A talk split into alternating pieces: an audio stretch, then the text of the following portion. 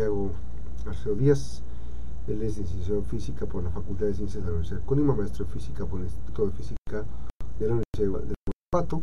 Es doctor en ciencias de astrofísica por el Departamento de Astronomía de la Universidad de Guanajuato. Tiene especial, eh, especialidad de estudios en el doctorado de astrofísica estelar, eh, computacional y validación est es, estadística de modelos de evolución estelar.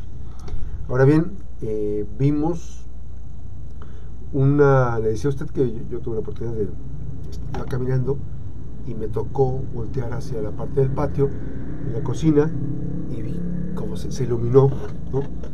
Y dije, ah, ya va a llover. Sí. Pero en realidad, ¿qué ocurrió? ¿Qué era lo que se observó? Ya hemos este, compartido eh, en las pláticas del café, hemos visto un, que se, unos este, videos, la propia Universidad de Colima te, tuvo algunas imágenes, en fin. ¿Qué, qué ocurrió con, con esto? Muy pocas veces visto en Colima, pues. Así es. Eh, bueno, primero que nada, gracias por la invitación. Eh, lo que pudimos observar muchos de los que nos encontrábamos en la calle ese día a las 9.40 de la noche, pues fue una secuencia de resplandores muy intensos en el cielo, eh, producto de la explosión de un cuerpo eh, que ingresó a la atmósfera. Efectivamente es un fenómeno muy extraño, de hecho en los últimos más o menos 40 años solo se tenía un registro de uno similar que había caído cerca del estado de Yucatán.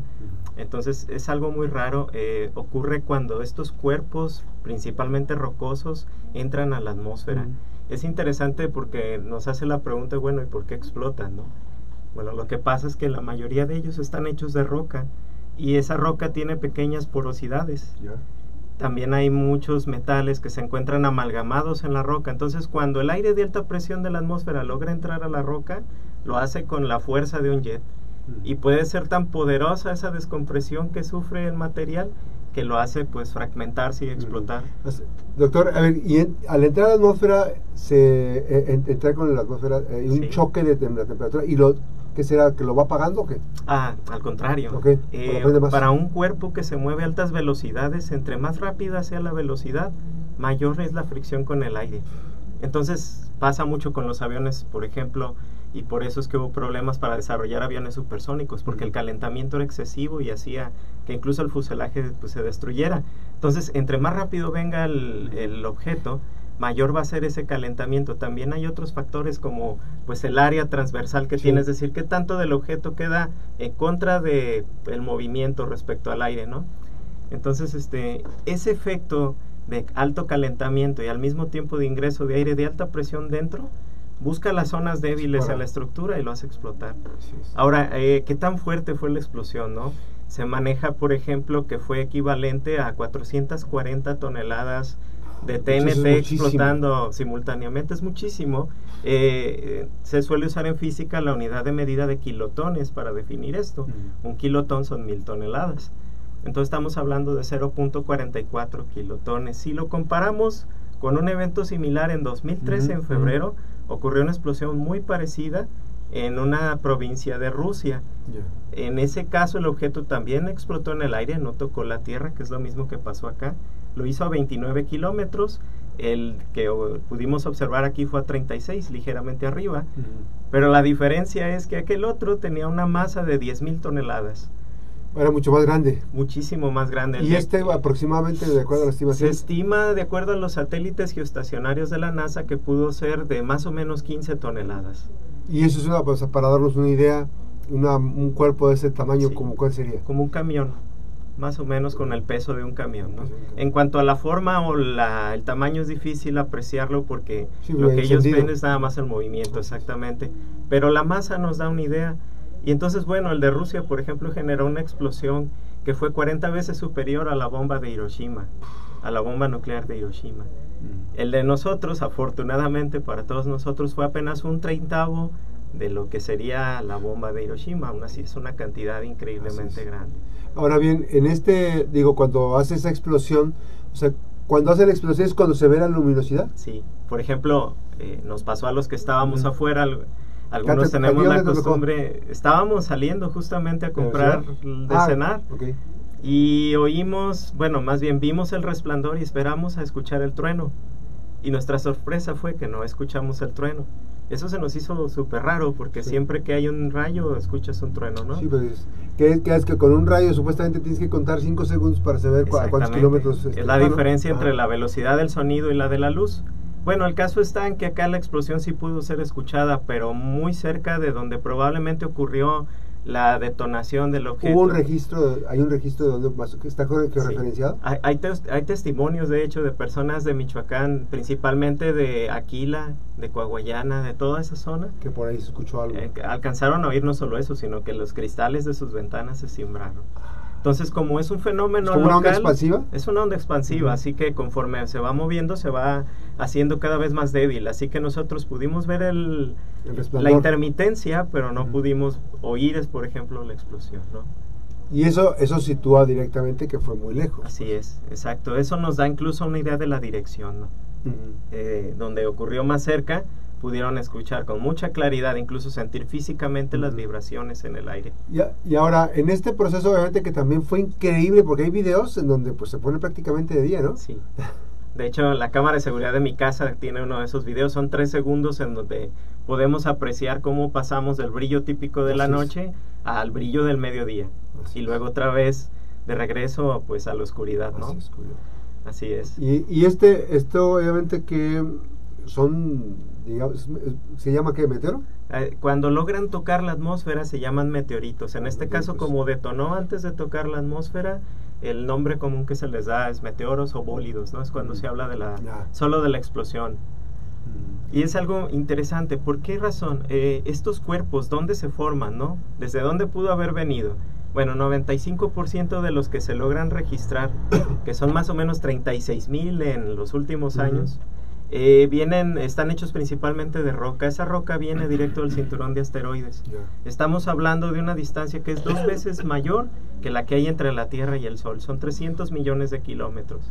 ¿Y por qué son importantes? Porque cuando se logran recuperar fragmentos, es posible obtener muestras del aire que hay dentro, es posible obtener una muestra química de la composición y con eso sabemos, por ejemplo, lo siguiente. Si se pudo haber producido en el cinturón de asteroides, si se pudo haber producido en la Luna, si se pudo haber producido en Marte, e incluso también pequeñas muestras de las moléculas orgánicas que podrían ser marcadores de vida que pueden estar flotando en el espacio. Entonces es algo muy padre cuando logramos recuperarlos. Ahora, este, digo, no, hay un registro de dónde pudo haber caído, digamos, partículas, porque ya fueron en partículas, porque fue... Sí, la mayoría de las veces la explosión es tan violenta que quedan fragmentos que no podrían eh, pues ser rastreados, ¿no? El, si bien cada fragmento va a seguir el centro de masa de la bola principal del objeto grande, pues es difícil rastrearlos, ¿no? ¿Y, es, ¿Y ese tipo de roca que se ha encontrado es diferente a las rocas que hay aquí? Sí, sí es, diferente. eso, eso, es lo que sería interesante, o sea, que va a si, si no está, si está en un entorno... ¿Cómo sabemos, no? ¿Cómo sabemos que realmente lo que tenemos a simple vista es un meteorito? Bueno, hay varias pistas. Primero que nada, la superficie, si logró sobrevivir a la explosión, es lisa. Eso es un reflejo de esa fricción que ocurre en la atmósfera y que literalmente trabaja como una lija. Va limando las partes rugosas hasta que queda una zona completamente lisa. Ahora, otra característica que los distingue, pero que requiere un análisis pues ya de microscopio y un análisis químico, es el hecho de que se puede rastrear en qué momento se cristalizó el material, es decir, cuándo pasó de ser una amalgama de objetos calientes a algo sólido. Y en la Tierra, como existe la erosión, la mayoría de los objetos no tienen una edad tan grande como la que se observa en estos que tienen flotando miles de millones de años. Ahora, por ejemplo, cuando tienen una edad cercana a 1300 millones de años, eso equivale más o menos con la etapa de cristalización de la superficie de Marte. Se han encontrado 36 de esos objetos. Es decir, pedazos de Marte. Hay aproximaciones, ajá. Sí, por azares del destino han caído en la atmósfera no solo la roca, el tiempo de cristalización, sino las moléculas que hay dentro que son iguales a las que se sabe que hay en la atmósfera de Marte. Lo mismo pasa con la Luna. La Luna tiene una atmósfera rastreable. Entonces, con análisis químicos es posible identificarlos. Pues qué padre, que está, padrísimo. Fue el 26 de julio pasado. En horario universal. En nuestro horario fue el 25 en la noche a las ah, 9.40. Así es. Así ah, sí, sí. Y, la, y la cuestión aquí, este, doctor, este, pues bueno, fue el, ahora con tanta tecnología, pues ahora se puede eh, digamos, a tener una aproximación de lo que ocurrió, pues, ¿no? Sí, de hecho, eh, yo pienso que si se creara un sitio web donde todo el mundo pudiera subir su testimonio o videos incluso, podría arrastrarse con más detalle la trayectoria, ¿no? Es la gran ventaja de la tecnología actualmente. Hay unos que iban en una motocicleta que se ve impresionante cuando es en el campo, ¿no? sí, desafortunadamente aquí estaba muy nublado, entonces pudimos ver pues los destellos de luz, pero no pudimos ver el objeto principal, ¿no? Pero sí hay videos donde se logra apreciar eh, algo así como la trayectoria. Sí, y estuvo a punto de, de tocar tierra, ¿verdad? Pues se quedó a 36 kilómetros sea, que son, digamos, de aquí a Comala, ¿cuántos son más o menos una distancia? Sí, así es muy poco. A unos segundos de, de haber impactado, exacto. ¿Su velocidad de 30 y cuántos kilómetros? Iba a 15 kilómetros por, segundo, Más o menos, es lo que se estima, redondeando algunas cifras, ¿no? Entonces, pues estaba a segundos del impacto, pero eso nos da una idea y es importante para que la gente esté tranquila de cómo la atmósfera de la Tierra sirve como un escudo. Así, Así para nosotros puede parecer algo blando en el cual podemos caminar, entre más rápido te muevas, más resistencia del aire. Y entre más resistencia del aire, es mucho más difícil que estos objetos puedan tocar tierra. A menos de que estén hechos de hierro. Afortunadamente son menos del 5% eh, los que tienen un núcleo de hierro lo suficientemente grande para ser problemáticos. ¿El último meteorito que cayó, que dices que, que te siente ahí? En 2015 en Yucatán hay un registro de un bólido también. Pero si quieren... tocó tierra? Eh, no, creo que no. Pero si quieren observar uno, en Sonora hay uno. Hay ¿Ah, uno de 20 toneladas, entonces parecido al que tocó tierra aquí. Impresionante, 20 toneladas. 20 toneladas, moviéndose si fue como el nuestro a 15 kilómetros por ¿Y cayó en, una, campo? Sí, cayó en una zona, creo que hicieron alrededor como un, lugar de observación. Ah, Cuando logran tocar tierra, eh, por lo general crean un cráter. Ahora, dependiendo de la erosión y del entorno, ese cráter puede sobrevivir o no. Un ejemplo es el cráter Barringer en Estados Unidos.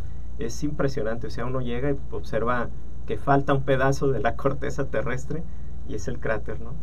Y sin embargo, los fragmentos que quedaron del objeto principal, pues no son más grandes que una moneda de centavo de dólar, ¿no? Se, hizo trizas. Pues. Así es, completamente. Muchas de estas explosiones tienen la energía de una explosión nuclear. Las características, ¿no? Sí.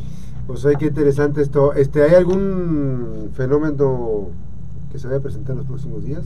Bueno, eh, otra cosa que es relevante saber, esto está pasando todo el tiempo. Lo que fue atípico quizás fue la masa del objeto principal o incluso que lo hayamos visto. En muchas ocasiones son objetos que no logran darse a conocer y que a veces podemos confundir incluso con un avión que va pasando por la estela, ¿no? Pasa todo el tiempo hay cuatro periodos en el año donde ocurren, ocurren lluvias de estrellas. Justamente esas lluvias de estrellas son fragmentos de cometa que entran en la atmósfera y como las órbitas ya están establecidas, pues cada que la Tierra pasa por el mismo lugar vuelve a recogerlos. Entonces todo el tiempo está pasando, eh, es la parte padre de ver el cielo, ¿no? Poder observar esto. Que a veces no, no volteamos muy hacia arriba. Oye, ahorita que dijiste eso del cielo, en el día, ¿cómo se hubiera visto esto? En el día, Hubiera dependido muchísimo de las condiciones, pero probablemente lo que hubiera pasado es que si hubiera habido nubes lo hubiéramos observado como un relámpago. Eh, si uno observa los videos, fueron tres segundos en los cuales hubo varios estallidos de luz, probablemente porque la explosión... Que iba, se iba desprendiendo. Exactamente, fue por etapas, entonces lo que hubiéramos visto, si estábamos lejos como pasó acá, pues era nada más un resplandor muy extraño. ¿Y deja una estela como los jets? Sí, van dejando una estela. De hecho, a pesar de que no se puede rastrear en sí dónde cayó, seguramente hay fragmentos regados por varios kilómetros a la redonda. ahora, que lo dices, doctor, este, de repente uno voltea a ver el cielo y dice, ah, mira, como que pasó, pasó algo. Pero a veces la trayectoria de los jets es muy definida, ¿no? Pero a veces que hay un este, recorrido, pero dices tú, bueno, ¿dónde, ¿dónde está? Digamos, este, ahí sería interesante eh, captar, hacer un video, ¿no? Sí, sí, sí. Este, para, para preguntarnos qué, qué, sucedió, porque si hay, una, me tocó ver la semana pasada, mis hijos estaban, estábamos jugando, y me, me, tocó ver así, ¿dónde estamos? Un recorrido, pero no había una secuencia, digamos, de un seguimiento que cuando, cuando pasa el jet, pasa, pasa el jet y hace un, hace un trazo, pero no, este no tenía más que una breve este, distancia. Pues interesante ver. Sí, así es. Este, algo muy eh, padre para los que les gusta la física es que la física te da esa capacidad de poder conocer detalles del objeto y hacer cosas como reconstruir la trayectoria completa. En el caso de la NASA, si les interesa, hay una página donde ellos hacen un seguimiento de los objetos que entran a la atmósfera. Entonces, en términos de observar con diferentes satélites, pueden hacer una reconstrucción por dónde es que están pasando estos objetos. Entonces es algo, una manera en que podemos acercarnos un poquito a la ciencia. Pues ahí está, las buenas noticias también son noticias. Muchísimas gracias, doctor. Gracias. Esta mañana el doctor Santiago Arce, Arceo Díaz el doctor Santiago García Díaz esta mañana en la Mejor FM Noticias. Él es catedrático de la Universidad de Muchísimas gracias. Muchas gracias. ¿Estás en el área de el Centro de Investigaciones cuál? Eh, estoy trabajando ahorita en conjunto en el Centro de Investigaciones Biomédicas y también estoy por parte del Tecnológico de Colima en el área de ciencias básicas. Entonces, pues me dedico principalmente a la física y a los modelos matemáticos. Gracias, gracias nuevamente, doctor. Muchas gracias. Vamos a hacer una breve pausa, regresamos.